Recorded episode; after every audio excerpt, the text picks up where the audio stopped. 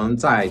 以前在 TikTok 上就是有了一个一百万播放量的一个视频，然后我发现抖音的话，发现只有十个人看过，然后我一感觉，哎，为什么这么不一样呢？为什么？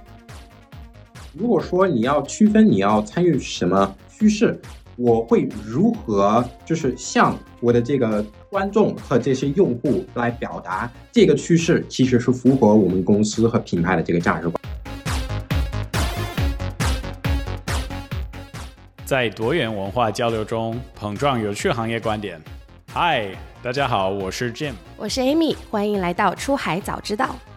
出海早知道是由一站式红人营销平台 Relay Club 出品的播客。我们希望通过对话来自品牌 KOL 营销的朋友们，以优质的内容为听众提供不一样的营销视角，洞察海外市场商业机遇。今天我们邀请到 TikTok 出海品牌策略经理 Hassani 杨宏杰。那欢迎 Hassani，先跟我们的听众朋友们打个招呼吧。啊，你好，我叫杨宏杰，我的英文名字叫 Hassani，然后我是一名来自纽约市的一个现在住在中国的人。啊，我目前是在这边这个字节跳动工作的啊，然后我就是今今天非常的荣幸能够参加到这这次的这个呃 podcast，然后就希望我们这次能讨论的非常的丰富，然后呢能够提出到很多不同的内容和观点什么的。对，然后如果有一些听众们在看我们这个视频的版本的播客，你会发现。其实 Hassani 可能是一个熟悉的面孔，因为之前我们在 Relay Club 其实已经有一段时间是有在合作，然后包括我们之前做的一些呃关于红人营销以及就是红人本身的这个内容，Hassani 也是帮我们拍的。然后今天就是我们还是挺开心的，因为。我相信，就是和 Sunny 有很多的，就是不同类型的知识可以跟我们分享，包括他从他自己的角度，因为他毕竟是一个大 V，就是一个 KOL，然后再包括就是关于这个字节跳动啊、TikTok，目前为止，就是我们很多的，就是出海领域的听众们对于这个领域是非常感兴趣，所以非常期待，就是今天我们这个节目，嗯。那么关于这个 Hassani，就是国王在做的事情，以及就是怎么来到中国这一块，我们已经准备了很多问题。那么这一部分，我们就让 Amy 来问。好的，我们也想了解一下 Hassani 的个人经历，你可以帮我们分享一下，就是你第一次来中国是什么时候，以及说当时是为什么会来到中国吗？我自己的话，我其实就是刚刚说的啊，我是出生在这个纽约市，然后在纽约市，其实我是。在一个黑人区生活的，但是我是在一个华人区上学的，所以一直以来是处于这种跨文化的一个情况之下。因此，我从差不多是三十四岁的时候就开始学习中文，然后从差不多八年级一直到现在都是在去学这个中文。啊，我在大学的时候的这个其中一个专业也是中文，我是文学和中文语言双专业。然后我那个时候就是。呃，我第一次来中国的时候是在二零一七年到二零一八年，我在中国待了一年的时间，半年的时间是在南京，然后半年的时间是在上海。第一次来中国的原因是为了就是深化我这个中文的语言认知，还有提高我的这个语言水平。所以当时半年在南京的时候是读书，后来的半年在上海是实习。然后我当时在上海的一个报社里面去做一些，比如说一些翻译之类的工作。然后还有一些编辑之类的工作。嗯，那你后面是大概什么时候回到中国的呢？当时我是一八年的夏天回去美国的。大学毕业之后，我在美国工作了两年。后来我被这个苏世民书院所录取了之后，我就来到中国了。这次来到中国是在二零二一年的秋天的时候来到中国的。那桑里就是我看你个人的介绍，然后你是在这个 Flushing，就是叫布拉生长大是吧？巴拉生。然后我还记得，因为我是在波士顿学院上学，那么我上大学的时候，我还记得就是经常会去纽约，因为本来就是有一个很。便宜的华人开的一个大巴公司叫风哇，这可能会说清楚我的年龄。就是当时我上大学是五五刀美元，你可以从波士顿到纽约。那现在可能是涨价了。不过我还记得，就是最开始，因为我我自己零九年在中国。上学做一个交换生在北大，然后后来我就一零年就回到中国，但是我在零九年之后，我就是回了美国待了一段时间，然后当时我就很渴望就是中国文化，然后我我记得我我还去了那个 Manhattan，就是那个唐人街，还感觉到更像是香港的文化，或者更像是广东的八十九十年代的这种风格。我觉得能否就是先就是跟大家分享这个 Flushing 是到底是什么样的一个地方，以及就是怎么会变成这样？就是因为我觉得很多的我认识的中国朋友，他们就是知道美国有一些唐人街，不过不一定知道就是有一个地方像 Flushing 那样那么有中国就是大陆的味道。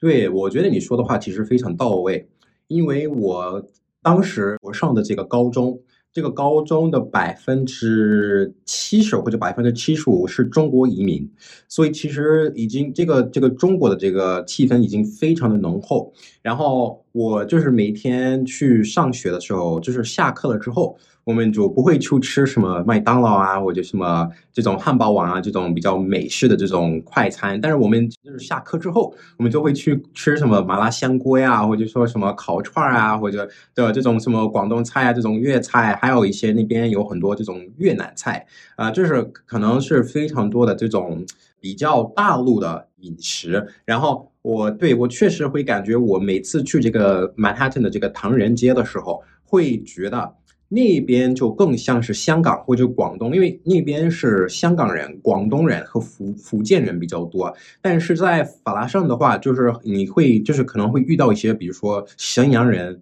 或者北京人或者一些西安人，所以你会觉得就是其实这两个地方虽然都有中国人，之间的这个区别还是有一点大。因为你去唐人街的话，你会发现你就是到处都可以吃个烧腊，或者你可以吃一些什么。港式那种茶餐厅啊，或者这种点心啊，这种东西。但是你到了这个法拉盛的时候，会发现啊，那你现在可能会吃一些什么红烧肉啊，或者一些面条啊，或者一些包子、一些一些水饺啊、一些煎饺这种东西。这个饮食的区别，就是反映出这两个地方的文化背景的不同之处。对我完全就赞同你刚刚说的话。我觉得就是以我自己的这个经历为证，就是会感觉我在法拉盛待了差不多。从三年级到十二年级这个时段，我就感觉，其实我之所以学习普通话而没有学粤语的原因，是因为我在法拉善。但是说不定，如果我就是在这个唐人街的话，我可能会就是。会讲一点粤语，那虽然我现在也会讲一点点，但是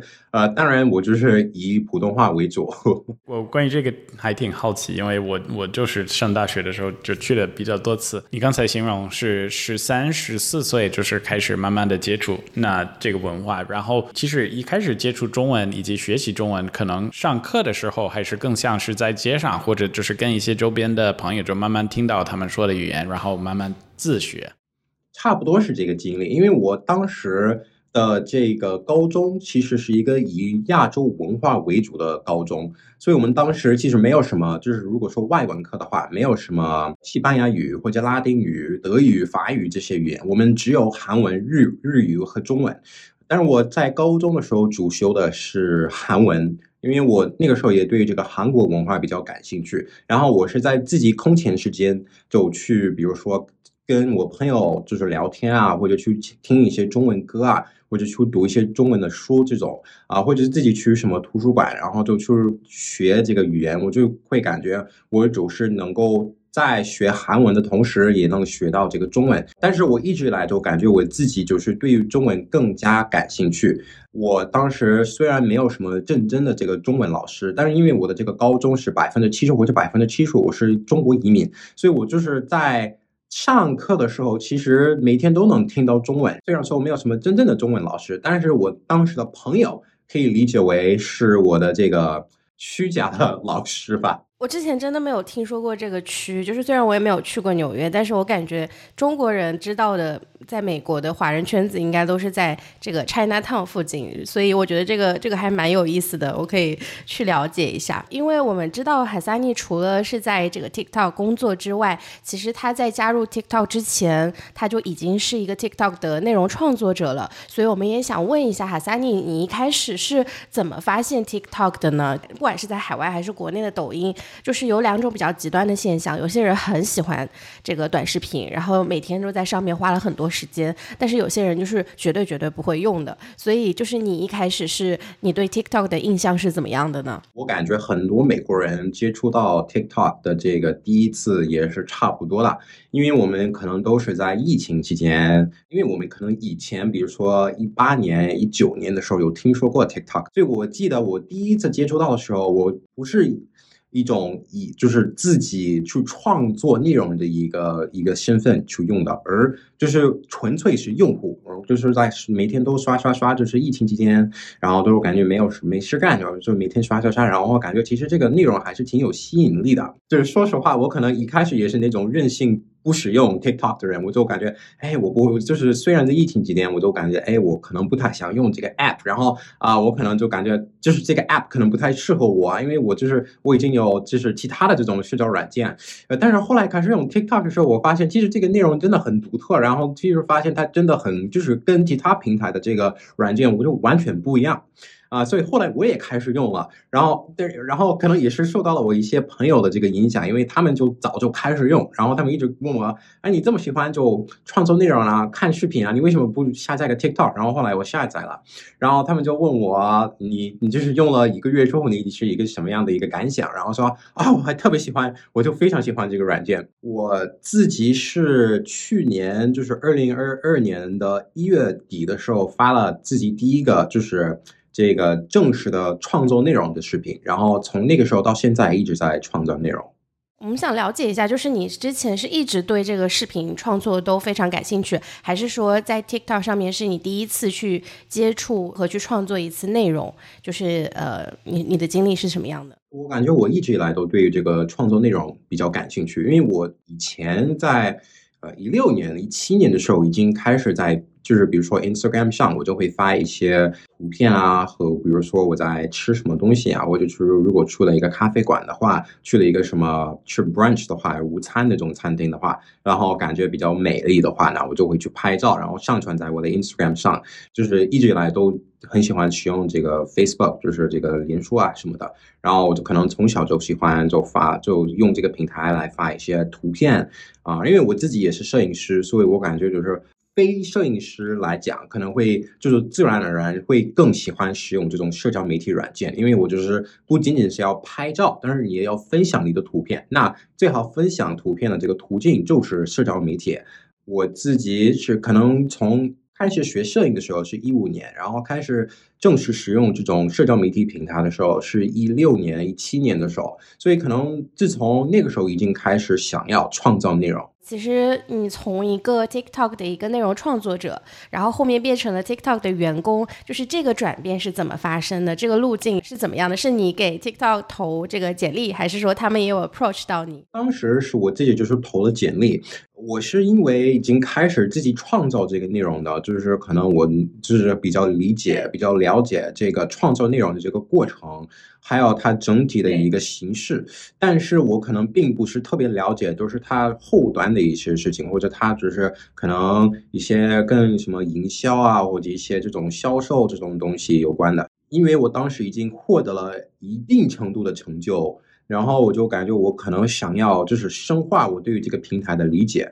所以我觉得就是最好做这个的形式就是去这家公司工作了，所以后来我就投了简历，然后对，就是运运气运气好，能够获得了这个机会。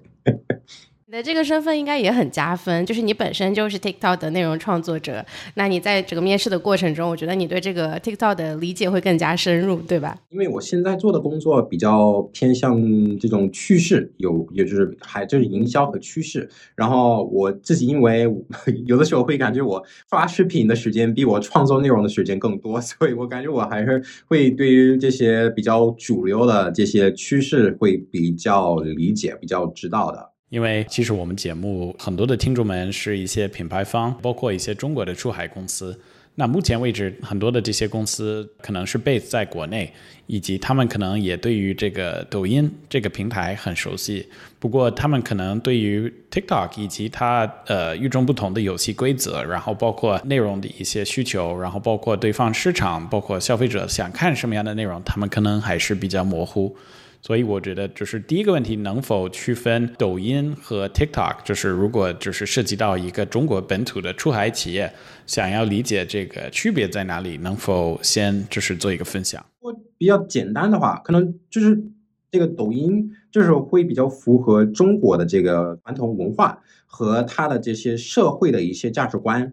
然后就是与此同时，这个 TikTok 也就是会跟一些比如说西方的或者美国的或者一些欧洲的其他国家的这种，比如说比较流行的趋势啊，或者一些可能什么明星啊这种达人啊，就是可能大家都比较公认的一些事情，然后他们都会去创作一些关于这个的内容。所以我觉得就是其实区别不是特别大，我觉得就是。抖音是比较符合中国的这种这种文化和社会，然后 TikTok 就是比较符合可能国外的，就是西方的或者美国的或者欧洲的这种文化和社会。但是我觉得就是用起来，其实我觉得用户在就是比如说什么刷视频的这个方式啊，或者是喜欢看的这种内容啊，那当然会存在区别。就是说，可能中国人喜欢看的内容可能会跟。就是美国人或者欧洲人可能还是有一些不不一样的地方啊，那可能是因为他们的这个文化的不同之处，或者他们的社会的这个价值观的一些区别。但是我觉得整体的这种使用方法还是没有那么不一样。然后包括你自己作为内容创作者，就是你自己会不断的把不同的内容放在中国的一些社交媒体频道上，然后与此同时也会把一部分放在比如说 TikTok。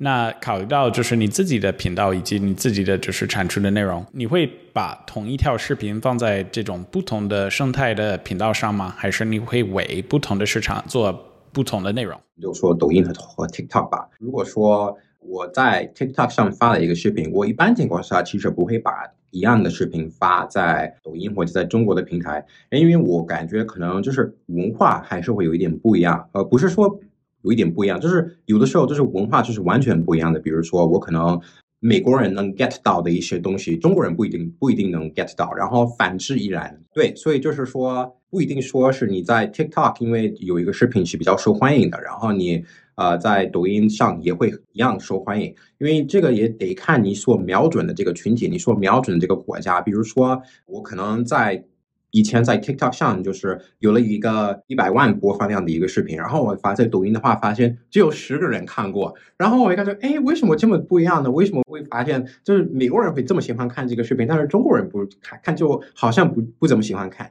但是后来你就是通过这个过程会发现啊，其实是因为中国人可能会比较喜欢这种幽默感，然后然后美国人的幽默感可能会有一点不一样，所以你还是要符合两者的这个口味，我觉得这个是很重要的。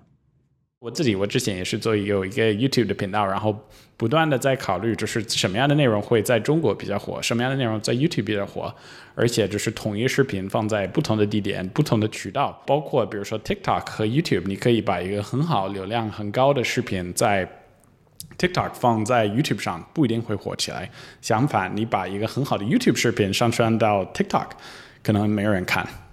对。因为两就是两个平台的这个观众还挺不一样的，然后在 TikTok 的观众想看的内容不一定是跟在 YouTube 或者抖音上想看的内容是一致的，这个也是我一直在考虑的一个事情。平台很多嘛，就是很多很多，你有什么小红书啊，有抖音啊，你有什么 YouTube，然后也还有 TikTok，还有什么 B 站啊这种这种很多很多平台。那如果说你就要在发 TikTok 的同时，也去发所有其他的平台的话，那你是不是要为这些平台都做出一些量身定制的一些内容，或者说你要去，就是你可以就是创作了一个视频，然后你就都通发？我觉得这个这这个视频有的时候是是能做的，但一般情况下你可能不太行，尤其是美国平台或者就是西方平台和中国平台之间，我觉得它的这个差距还是。会挺大的，嗯，我们合作的公司，包括 Relay Club 合作的公司，很多也会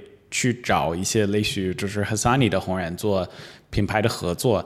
除此之外，其实很多的我们遇到的这些公司，其实他们也会自己注册一个账号，然后自己去做一些内容。所以我我想问 Hassani，就是如果有一个品牌，比如说我们很多的客户是在电子消费领域、宠物这个领域或者美容消费品这个领域，他们应该怎么样去想，就是策划他们把什么样的内容放在他们自己的频道上？我觉得你应该去先做一些观一些观察，你要去看一下，你同垂类的这种公司是在做一些什么样的什么样的视频。然后比如说你是一个卖衣服的一个品牌，那你如果说你是一个以电商为主的一个卖衣服的一个品牌的话，那你要去观察一下，你要去分析一下其他的同垂类的这些公司，现在是在参与那些比较主流的这些趋势呀，他们是以什么样的一个形式来创造内容的？然后他们是就是一般情况下会如何跟他们的这些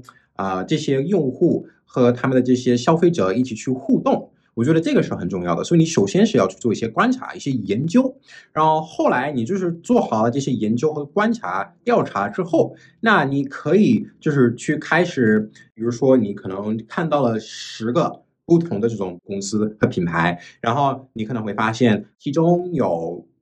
四个我很喜欢，那你可以可以开始考虑，那我怎么能就把。这些形式用在我自己这个内内容里面，我觉得这个是很重要的。所以不一定说有一定的一个这种作风或者一个做法会比较适合你自己的公司。但是我觉得，尤其是说你从就是这个从零开始的时候，你就是一个视频也没有发过的时候，我觉得其实。对于品牌来讲，这个是一个这个是一个优势。这些人都不知道你的品牌有什么东西，他们不知道你这个品牌的这个细分是怎么样的，是不是？但是你这个时候有权利去创造你自己的这个品牌的这个的这个整体的一个一个气氛和整体的一个呃名誉。所以我觉得你发的第一个视频，其实对你来说是很重要的。所以你发第一个视频之前，一定要去做调查和观察，我觉得很重要。那涉及到这个策划以及就是什么样的内容会火起来？呃，很多的我们遇到的品牌方想要进入这个美国市场或者北美市场，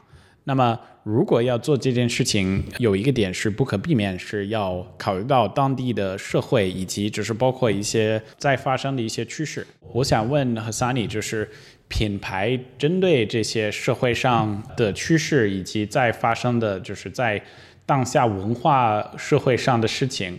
品牌方应该要比较愿意就是触达，或者他们要比较谨慎。就是举个例子，目前就是在美国六月份，就是不仅是美国，就包括全球，是这个 Gay Pride Month，等于是很多的在全球的品牌可能会在比如说 Twitter 上以及就是 Instagram 上很多的渠道上，他们会想办法把他们公司的 logo 变成这种彩虹色的。说明他们是比较支持，就是这种 LGBTQ 的这种群体。作为一个中国品牌，就是对于类似于这个的趋势以及一些其他的趋势，Hassani 就是有没有一些意见？就是包括他们应该针对这种趋势保持什么样的一个态度？我觉得这个其实是一个很重要的事情，因为我觉得很多时候可能品牌可能不知道他应不应该参与这个趋势，或者说。参与这个趋势会导致什么样的一个影响或者一些后果，甚至是，呃，如果说你自己你你刚刚提出到的这个例子的话，我觉得其实目尤其是在 TikTok 上这种软件，我觉得很多人是想要看到一些比较多元化、比较包容性的一些内容，所以我觉得无论如何，一般情况下。品牌参与这种趋势，我会觉得是对于他们来讲是一个比较好的事情，就是会有利于他们自己的这个名誉。现在的这个消费者不仅仅是要看到这个品牌拥有高质量，然后就是比较好的服务，而他们在就是要求品牌有高质量和这个良好服务的这个情况的同时，他们还想要看看。这个品牌有向社会就是做出什么诺言吗？又就是是不是在履行他的诺言？比如说他想不想要就是优化社会，或者说他想不想不想要就变成比较要提高他的这个可持续性的这个程的这个程度？我觉得这种事情，呃，品牌一开始就应该就让所有的这个消费者，尤其是在 TikTok 上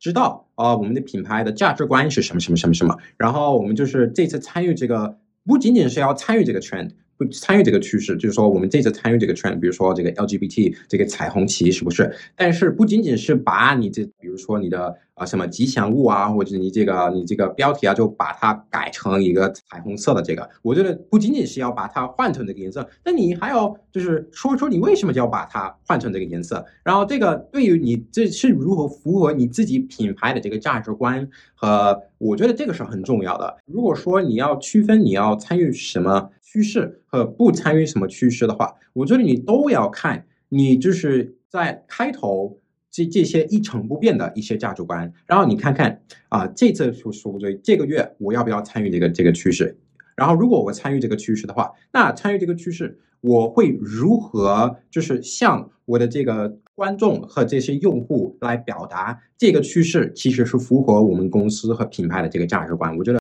只要你能够做这个，我觉得你就是你可以参与。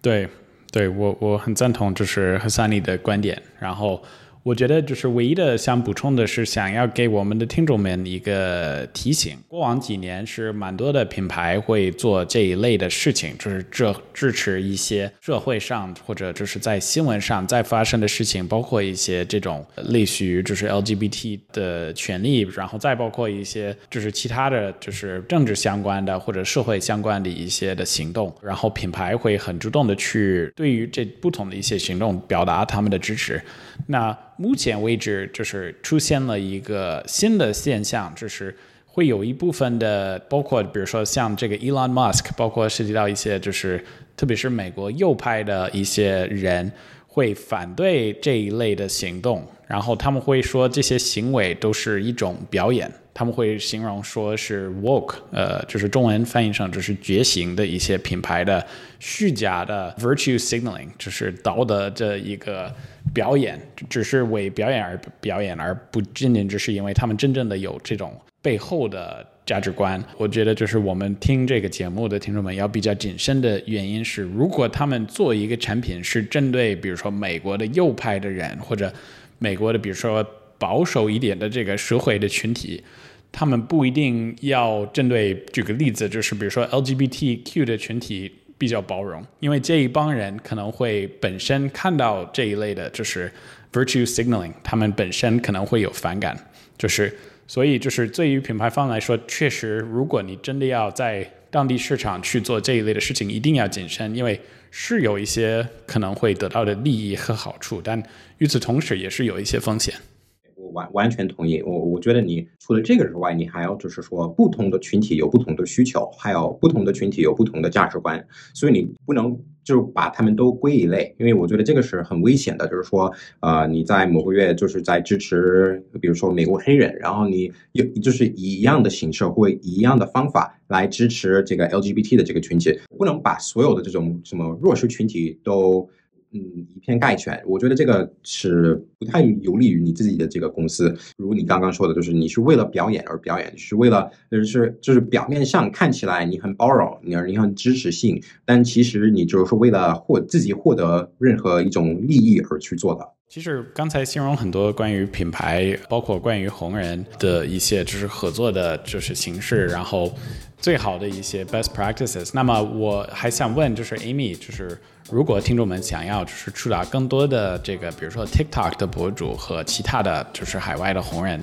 他们应该通过什么样的方式才可以去找？现在确实有很多中国的出海品牌希望跟更多的海外社交媒体上的红人去达成合作，希望可以借助他们的这个影响力去推广自己的产品和品牌。那其实就是 Relay Cup 是这样子的一个一站式的网红营销平台。那在 Relay Cup 上面，你可以找到一点三亿以上的这个 TikTok。的红人，当然还有 YouTube，还有 Instagram。所以，如果大家想要能够快速的找到合适的红人，然后跟他们达成合作，去推广自己的品牌和产品的话，其实大家可以试用一下 Relay Club 这样子的平台。那我们也会给我们的听众朋友们提供一些免费的试用。如果大家感兴趣的话，可以联系我们的小助手 Clubby，然后我们也会提供一些试用的名额给到大家。然后我们想问一下，因为知道海萨尼作为这个内容创作者，作为红人，其实也跟品牌有过合作。那你可以跟我们分享一下，就是作为红人来看，就是跟跟品牌方合作的时候，品牌方会有就是哪些犯的忌讳嘛？就是比如说他们会犯什么样子的小小错误，让你觉得说啊，这个其实是比较基本，然后不应该犯的，或者是说你对他们有什么样的建议吗？啊，我觉得首先就是你在跟你如果说是品牌在跟这些达人在合作的话，你要考虑到三个事情。然后第一个是你和这个达人这个合作的目的是什么？你是想获得什么？然后第二是你会如何和这个达人发展了一个长期的关系？然后第三是你的这个策略是什么？你是想要植根一些粉丝量很大的一些达人一起合作吗？还是你也想跟一些粉丝量相对少一点的这些红人和达人一起就是做合作？因为我觉得很多时候你可能在第一时间你可能会觉得你想要去跟一个达人就是合作，但是你可能对于自己的这个目标和目的也不是特别的明确。你是想要和这个达人发展一个多长的关系？是一个月？是一年？是半年？是多长时间？这个是非常重要，就是。就是以我自己的这个经验来讲，我觉得这就是如果说品牌第一时间就告诉我啊，我们的合作的这个目的是什么，然后我们是想合作多长时间，然后就是明确的跟我说，我们现在是在跟一些什么样的这种达人就是进行合作的话，我会觉得非常的舒服，然后就不会觉得我打开了这个邮件的时候，我会感觉有有一种压抑的感觉。所以我觉得就是首先就是这个品牌应该就搞。清楚这三个东西，但如果说一些忌讳的话，或者说一些可能一些不是特别应该去做的事情的话，那我感觉我现在就以一个用户的这个身份来分析这个问题。有的时候你去看一个广告的时候，它会有非常明显的这种广告的痕迹，比如说啊啊，我我很爱这个产品，这个产品完全没有什么问题，然后这个产品是我用过最好的产品，什么什么什么什么，然后这这种广告我会觉得，就是你一看。就能看得出来，有可能是他说的话可能是真的，但是他的这个形式就是会让你感觉有一点虚假还不是特别真诚。回到这个达人的这个身份，我觉得我自己的话。品牌给我空间去表达我真实的这个感想和想法的时候，我会觉得最舒服。比如说啊，我以前有看过一些什么广告呀，然后我觉得就是留下最深的这个印的这个印象的这些广告是那种啊，我喜欢 A、B 和 C，嗯，但其实我觉得 D 可以稍微补充一下，然后 E 也可以稍微补充一下，但我也很喜欢其他的东西，所以我觉得这种广告形式，你就是给予这个。这个达人间，就是能够表达自己真的的这个真实的这个想法的这个空间是非常非常重要的。我觉得，如果你只让他说你想要让他说的话，我觉得首先这个达人可能不是特别愿意去做。然后虽然说他愿意去做，但是他的观众可能会就是会觉得他说的话不是很真诚的。然后我觉得在尤其是在 TikTok 上，最重要的是你要在。这些用户的这个心中有产生一种信任感，所以我觉得，如果你不不再产生信任感的话，那这个对于来说肯定是不好的。我确实也发现，就是其实国内的这个红人营销跟国外的还挺不一样的。像国内的话，就是可能品牌会给到一些红人非常就是非常特定的一些需要提到的点，但是其实跟海外的红人创作的时候，红人就比较去注重自己的创作的自由，包括还有自己的这个特色。那你觉得就是在这个品牌跟红人沟通的过程中，怎么去 balance 这样子的呃这两块会更加好呢？因为其实品牌可能也会。有自己的，比如说自己的 KPI，或者是一些老板的要求，说，哎，你最好还是要去讲到一些品牌的这样子的一些呃需要说到的这些词。那你觉得，当当你作为一个红人，然后呃，你你觉得怎么去 balance 会比较重要？以及说，你觉得如果你是一个品牌，你会怎么跟红人沟通呢？我自己认为，就是给达人一些应该说的这种关键词，或者一些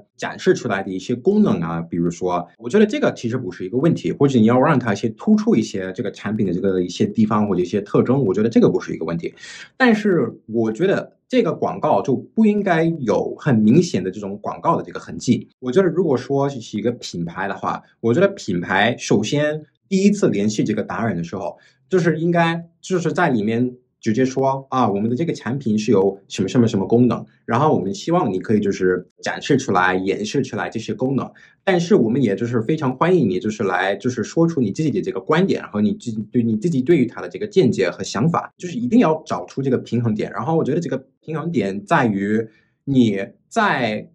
给他一些这种要求和规则的这个同时，也给他一些能够发表自己意见的一些余地和空间。比如说，以前有公司有联系过我，然后邮件里面就直接说我们要你说 A、B 和 C，其他的东西都不能说，就就非常的就直率的说你要说这个这个这个。然后我当时就我记得我第一时间就打开了这个邮件的时候，我就感觉非常的。很大很大很大的压力，因为我说万一我说错了呢，我会发生什么这样的事情呢？然后如果说我的这个观众觉得我说的话有一点虚假或者不是特别真诚的话，那对于我自己的这个成长来讲也不是也不好。所以其实不仅仅是对于管对于这个公司不好，但是也对于你自己不太好。就是作为一个这个内容创作者，比如说你可以有一个这种 word bank，比如说一个关键词池，然后你就里面可能说啊，我们这边有十个。这个关键词，你说七个就够了，或者你说四个就够了，或者你说五个就够了。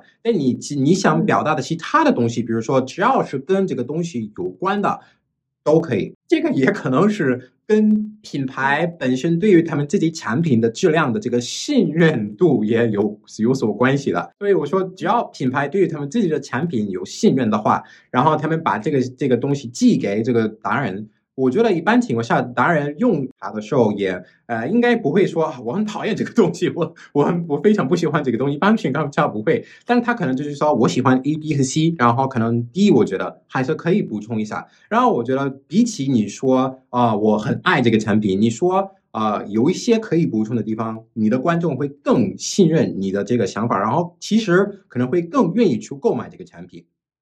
所以我觉得，如果你就是过于限制这个达人的话，那可能对于他来讲，他说话都他说话都可能会有点别扭，或者不是特别自然。刚刚有聊到哈萨尼现在全职是在这个 TikTok 工作，那我们想了解一下，就是你在去这家公司之前，你对 TikTok 这家公司有什么样的想象，以及说你进公司之后，你会发现就是跟自己的想象有什么不一样的地方吗？其实我觉得我在这家公司工作的这个时段，我觉得其实跟我所想象的其实不是特别不一样。我可能来到字节之前，以为会有三个东西：第一是快节奏，第二是在短时间内也要学到很多很多事情，然后第三是会有一点语言的困难。一个一个来，就是这个快节奏，字节就是一个。快节奏的一个公司，然后就是我入职之后就发现，哇，我真的要学很多很多东西。然后我们这边还有一个说法，就是你在字节的三周就跟三个月的时间差不多。我记得我当时刚刚来到这边的时候，我就感觉哇。真的需要学到很多东西，然后有可能是因为我当时也我在大学的时候的这个专业也没也不是说也跟什么这个营销有什么关系的，因为我在大学的时候学的是语言和这个文学，对于我自己来讲有很多就是新的东西要学，所以不仅仅是这个量很大，但是也是这个新鲜度也很高，所以我会觉得就是就是我自己要去学很多东西，然后也有这个语言困难，我会觉得就是。虽然我已经有这个学十二年中文的这个经历，就是你学的越多，会发现你知道的越少的一个语言。然后，呃，这个尤其是跟这个海外营销和啊这些媒体相关的这些词，因为有很多黑话、很多术语、很多简称，有的时候开会会觉得有一点难，或者说我在读这些。呃，文章的时候还是会感觉还是会有一点难度，但是我觉得这个是应该算是自然而然的，所以对我觉得没有什么大的突出，都符合我的这个感想。那个互联网黑话，其实网上有很多的那个教程可以看，就是有很多术语，就是可可能就是确实是需要。因为我刚开始接触的时候，也会发现有一点听不懂，但是后面就是如果就是花一点时间学习的话，应该也还是上手会比较快的。然后接下来还有一个问题是，TikTok 现在是一个在全球发展都非常快速的一家公司了。那其实 TikTok 就专门做这个短视频的，其实它对比较传统的一些社交媒体有很大的冲击，就比如说 YouTube。还有 Instagram 这两个平台，据我所知，他们也都推出了这个短视频的功能。那个 YouTube 有推出这个 YouTube Shorts，然后 Instagram 是有现在是有 Reels 的这样子的一些新的短视频的功能。那其实我们也想问一下海萨尼，就是你觉得你作为一个员工也好，还是作为一个内容创作者也好，你觉得就是 TikTok 就是是如何去保持原有的这个短视频的优势，并且在接下来也会就是引领全球的这个短视频的热潮呢？我觉得这个是因为越来越多的人是想要看接地气的这个内容，就是想要和达人和这些内容创造者就是发展一些比较亲密的这种关系。他们在 TikTok 上能够获得的这个这个内容和能够看到的这种视频是独一无二的，所以我自己感觉就是很多人之所以使用 TikTok，比如说我自己就是以自己为例，我就是很多人使用 TikTok 的原因是因为他们想要看到一些比较真诚、一些比较真实、一些比较接地气的内容，就是说他们不仅仅是要看到，无论是说这个公司也好，或者这个创作者也好。他们不仅仅是想要看到他们就是巅峰的这个时光，就是说啊，我们现在有突破了什么什么什么，然后我们就是做了做的什么非常好，我们的生活非常美。但是他们也是想看到一些人的这个就是这个失败的时候，或者说他们在这个遇到困难的时候、遇到困境的时候，他们也是想要看到这种内容。然后我感觉 TikTok。在这一方面，真的做的跟其他平台完全不一样，因为 TikTok 就是一个以就是普通人的这个。言论和经历就是为主的一个平台，就是所以，然后我觉得很多情况下，就是在 TikTok 上的这种趋势，这种主流趋势，一般情况下，可能你如果说以前过往的一些平台，可能是从就是自上而下的这种平台的这种趋势，就是说啊，有可能会有一个达人，或者会有一个什么。一个当然或者一个明星，然后他创造了一个新的主流趋势，然后这个趋势就会从这个层次，然后会一直往下。但是在 TikTok 上，一般情况下，其实很多人可能就是。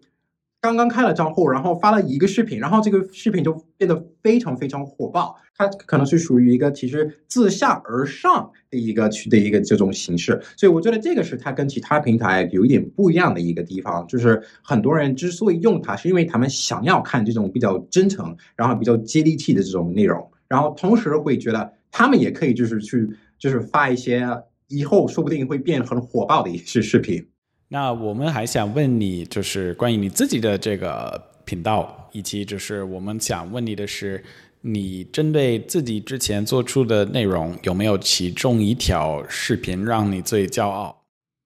其实我觉得我发的第一个视频是让我最骄傲的，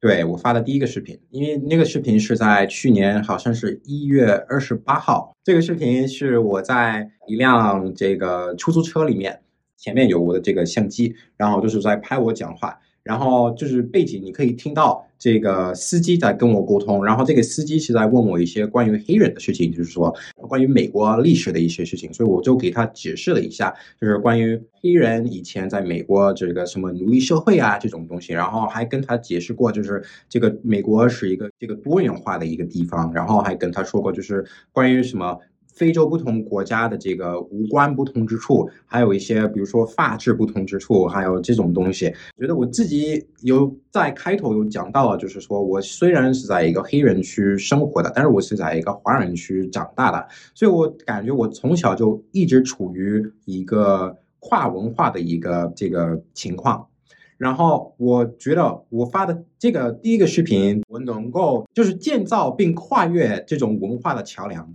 然后我觉得其实这个视频。很多人喜欢他的原因，是因为他们就是可能以前没有看过这种视频，就是说一个黑人，然后一个亚洲人，一个一个中国人，然后就是在进行一种比较热情的这种讨论。然后是我是是我在就是去教他一些关于我自己文化和历史的一些事情，然后可能是一些他以前没有经历过或者没有听说过的一些事情。所以我觉得，呃，我之所以很喜欢这个视频的原因，是因为我觉得我当时是能够通过这个方法。来就是拉近两个一般情况下不会就是接触到的两个群体、国家和文化。最后一个问题是，如果我们目前有一些品牌方或者就是出海早知道的一些听众们，他们想要跟你合作，他们应该怎么样跟你联系？有没有什么更好的渠道或者联系方式？你当然 可以在在 TikTok 上就搜我的这个我的这个账号名叫 Hassani Arnold，然后还有我的这个我的这个邮箱就是 Hassani Arnold at gmail dot com，然后还有 Instagram。都是和 Sunny Arnold，其实非常简单，我很我很容易搜到，你就在你就就在任何这个搜索引擎搜索我的名字，你就可以搜得到我所有的账号，因为都是同一个名字的。然后你就直接可以，比如说就发个这个短信啊，或者发个这个 DM，你就可以直接联系我。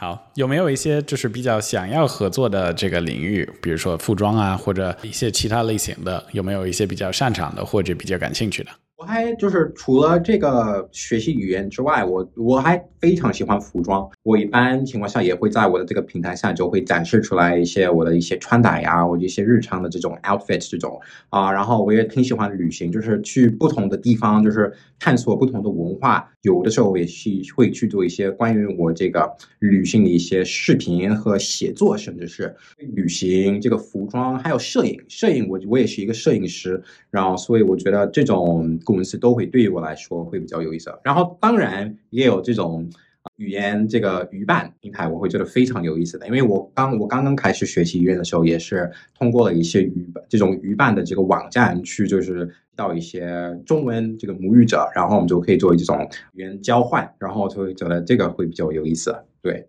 对，听到这个，我我其实觉得有一个品牌是我们之前的一个博客的嘉宾叫 Kelvin，然后他属于公司叫 AR Trips，他们有一个很时尚的这个行李箱品牌，对我觉得他就是可能是一个非常适合的一个品牌合作的公司，所以我们这个 一定会把这个节目发给他。我们跟和 Sunny 告别之前，其实我们会为每一个嘉宾准备一些这个。难搞的一些问题，特别是关于他的这专业的领域，所以就是想问一下，何三里是否敢玩我们这个游戏？我敢，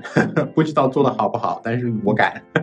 第一个问题，关于 TikTok 的这个活跃粉丝，就是 TikTok 在全球拥有多少活跃粉丝？一共有三个选项，A 选项是八点九八亿，B 选项是十亿，C 选项是三十亿。哇，这个不是一个。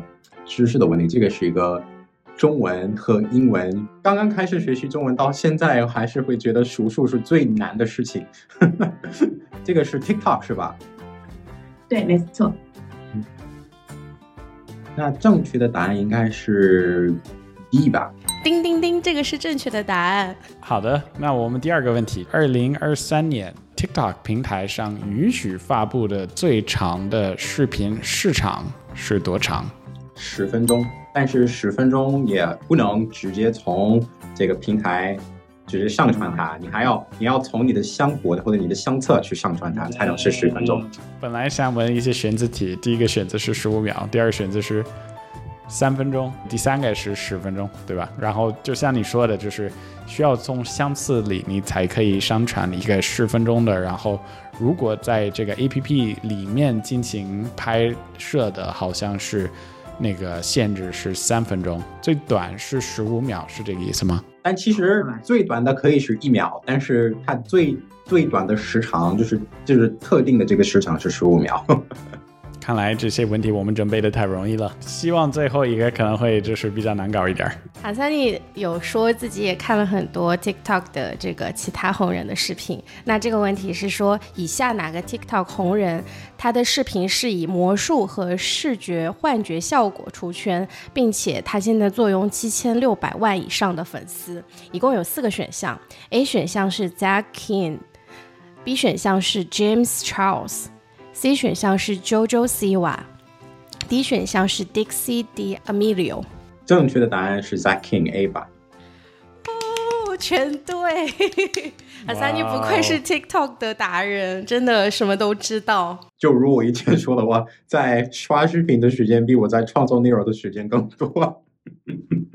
比较少出现，就是三个问问题全部都答对的嘉宾，这非常厉害了。那节目的最后，让我们再次感谢海萨尼今天的分享，谢谢你，特别谢谢你们。然后对，感觉今天还聊得挺丰富的，然后感觉希望就是呃听众能够从就是这次的这个 cast 能够 学到一些新的东西。那对哈萨尼感兴趣或者对 Relay Club 感兴趣的小伙伴，你们可以添加我们的小助手科比的微信，他的微信号是 Relay R E L A Y 下划线 Club C L U B，进入我们的出海交流群，我们到时候也会把哈萨尼一起邀请到群里，跟我们一起互动。大家有什么问题也可以直接问他。那期待与大家下期再会啦，谢谢，拜拜。